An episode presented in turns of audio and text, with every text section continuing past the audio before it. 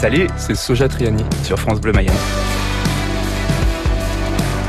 Euh, très vite, je me suis rendu compte que j'avais besoin de faire de la musique avec des gens. Tout seul, j'ai du mal, j'ai beaucoup de mal. Et c'est encore vrai aujourd'hui. Tout seul, ça m'intéresse pas de faire de la musique. J'ai commencé à 7 ans euh, de fil en aiguille avec mon frère, Quentin, qui, fait, est musicien aujourd'hui euh, professionnel.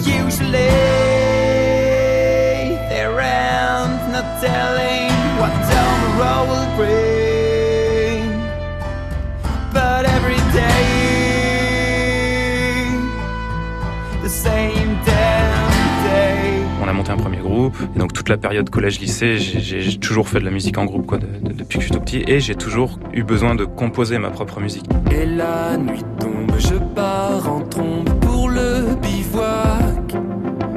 La main rocheuse pointe vers les cieux, là-bas au nord. Sa silhouette est découpée. Alors la découverte de la musique, ça a commencé avec un environnement un peu propice à un piano euh, dans la maison, euh, des guitares dans la maison, puis euh, une envie assez jeune de créer, de pas forcément reproduire un truc, des morceaux déjà existants, mais de créer des morceaux.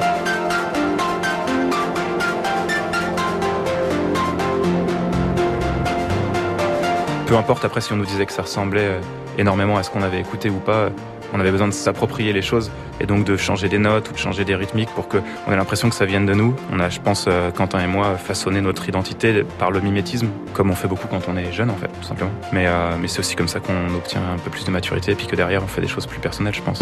Les coups décorchés, la terre sous le menton, rampant dans la tranchée pour s'éloigner.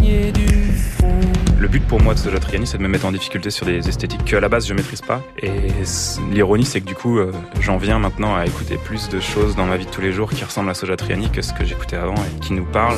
La paroi les ondes.